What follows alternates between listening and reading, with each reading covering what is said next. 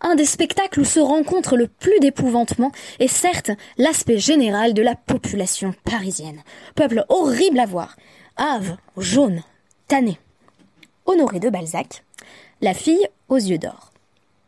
Alors, Shalom à toutes et à tous, merci d'être de retour sur DAF Yomi pour une très brève étude du DAF 25 du traité Nédarim, vraiment juste avant Shabbat. Comment j'ai fait aujourd'hui pour trouver la référence du jour C'est bien simple. Euh, il était question euh, de, l'hyperbole euh, dans, notre dernière Mishnah du DAF. Donc j'ai cherché hyperbole dans la littérature et j'ai trouvé La fille aux yeux d'or que je n'ai pas encore intégralement lu. Et oui, quand on fait plus de 700 épisodes d'un même podcast, euh, on trouve pas toujours des références littéraires qu'on a autant approfondies que certaines des autres références que j'ai mobilisées. Alors aujourd'hui, on parle très brièvement d'une Mishnah qui évoque les Nidre Havai, donc des vœux d'exagération. des vœux dans lesquels on va dire Konam, que ce soit un vœu pour moi, et ensuite on va euh, prononcer une formule que les sages vont comprendre comme étant justement une formule hyperbolique. Notamment, donc Abba, une personne qui dit Kona mimlo raiti baderer haze ke ole mitzraim. Une personne qui dit euh, que euh, cet objet soit konam pour moi, donc soit interdit par un vœu. si je n'ai pas vu sur la route sur laquelle je voyageais autant de personnes que, que des bruits qui sont sortis d'Égypte. Alors on devine d'emblée que la situation elle-même est presque impossible. Alors ce que doit vouloir dire la personne, c'est j'ai vu passer beaucoup de monde. Ou encore, Konam, que cet objet me soit interdit, imlo raiti nachash euh, ke euh, korat bet habad. Euh, que cet objet me soit interdit. Donc si je n'ai pas vu un serpent aussi grand que que la poutre du pressoir à olive.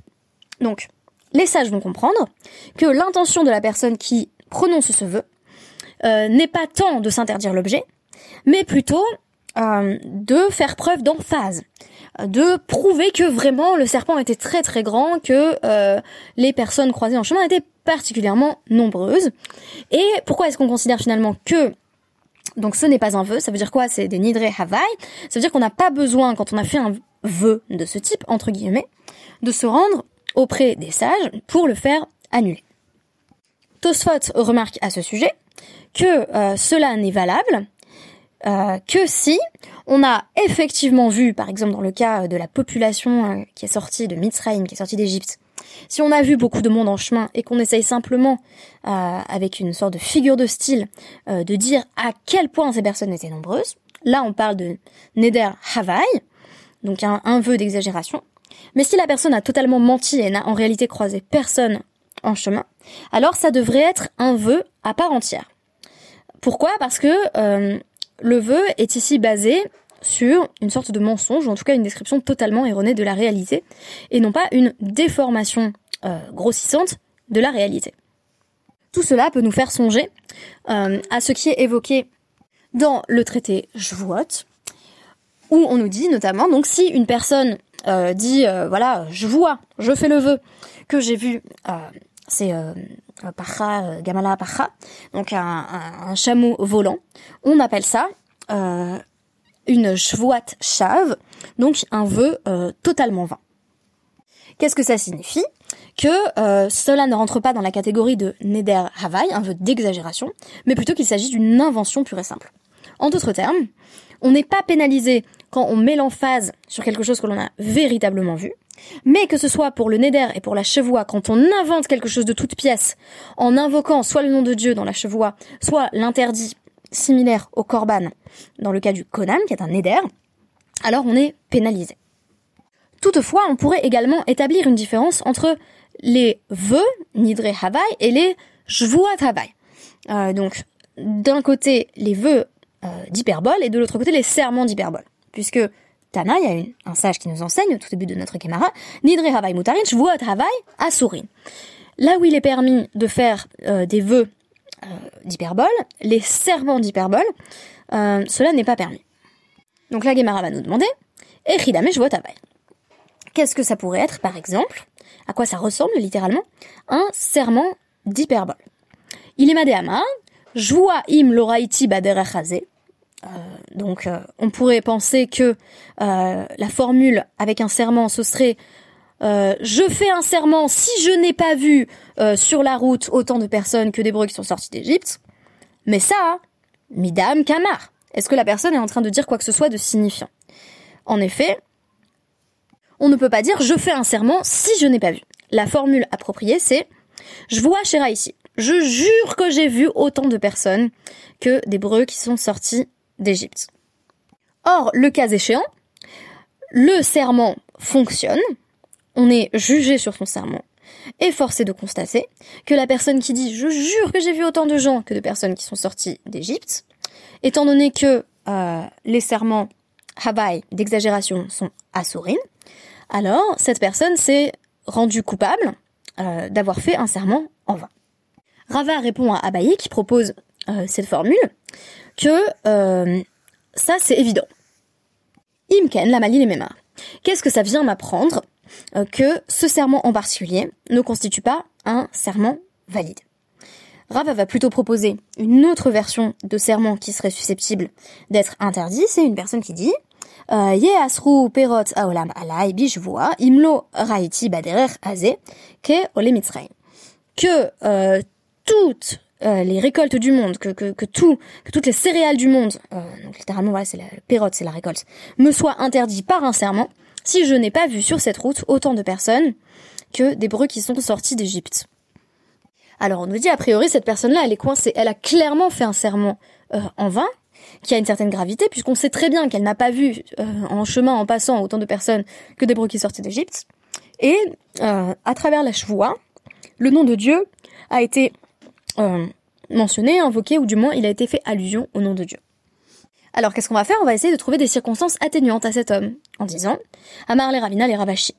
Ravina dit Ravashi, Dilma Hagavra, euh, donc Kina de euh, Shum Shemane, Chaza.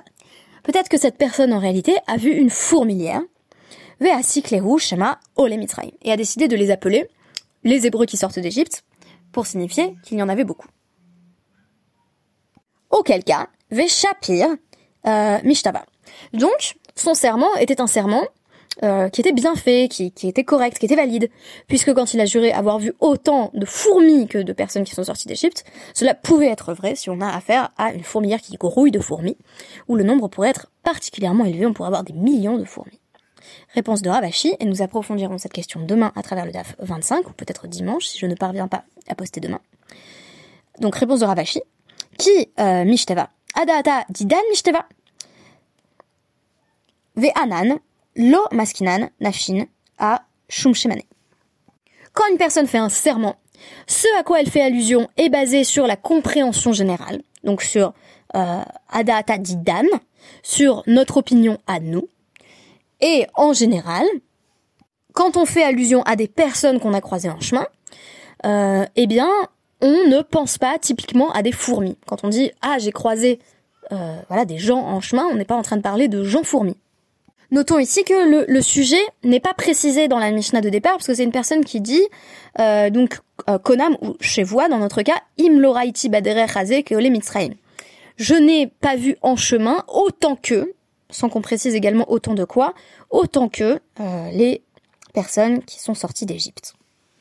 Ce qui m'a particulièrement intéressé dans le DAF du jour, c'est que l'on constate que euh, dans le langage courant, plusieurs catégories de, personnes allaient employer des termes tirés donc de, de ce langage de, la sainteté, de la création euh, de sainteté, donc Neder et je vois, euh, allaient invoquer euh, les serments et les vœux pour renforcer leurs propos. Donc je me suis demandé si cela n'avait pas quelque chose à voir avec la tentative des sages de limiter l'usage des vœux maximum. On assiste donc à l'époque euh, de la Guémara à une généralisation du langage des vœux, ce qui signifie que euh, nombreux étaient ceux qui employaient le langage du Néder ou de la chevoie euh, simplement pour mettre une forme d'emphase sur un engagement personnel. Or ici, si la parole engage et que l'on mobilise le vœu, on se retrouve forcément pris en défaut. C'est pourquoi les sages ont créé ici un cadre dans lequel on n'est pas considéré comme responsable de sa parole, quand bien même on a employé les termes fatidiques de konam ou jvoa. Ceci semble bien nous montrer que ce n'est pas le mot lui-même de konam ou de jvoa quoique dans le cadre du serment, on voit qu'on est tout de même plus strict, mais ce n'est pas généralement le terme lui-même qui engage, mais plutôt la situation elle-même qui témoigne de la volonté d'une personne de véritablement s'engager dans un vœu ou de véritablement prononcer un serment. Le langage dans ce cas précis ne se comprend que en contexte, et on se doute à la fin du DAF que tout cela va nous poser la question de la compréhension de chacun. Chacun ne pourrait-il pas dire en son fort intérieur je ne voulais pas du tout contracter un vœu. On a ici affaire à des énoncés qui sont ambigus, où la personne veut appuyer ses propos et mobilise le langage du Neder ou de la chevoie. Mais est-ce que cela pouvait être le cas lorsque la personne en réalité cherchait à décrire un autre élément de son environnement que euh, l'objet que l'on avait jusqu'ici présupposé comme étant celui auquel la personne qui faisait le vœu ou le serment euh, faisait référence, à savoir des êtres humains? En d'autres termes, peut-on toujours trouver des circonstances atténuantes pour justifier qu'une personne en réalité n'a pas voulu contracter de vœux? C'est ce dont il sera question à travers le podcast consacré au DAF 25. Merci beaucoup et à demain.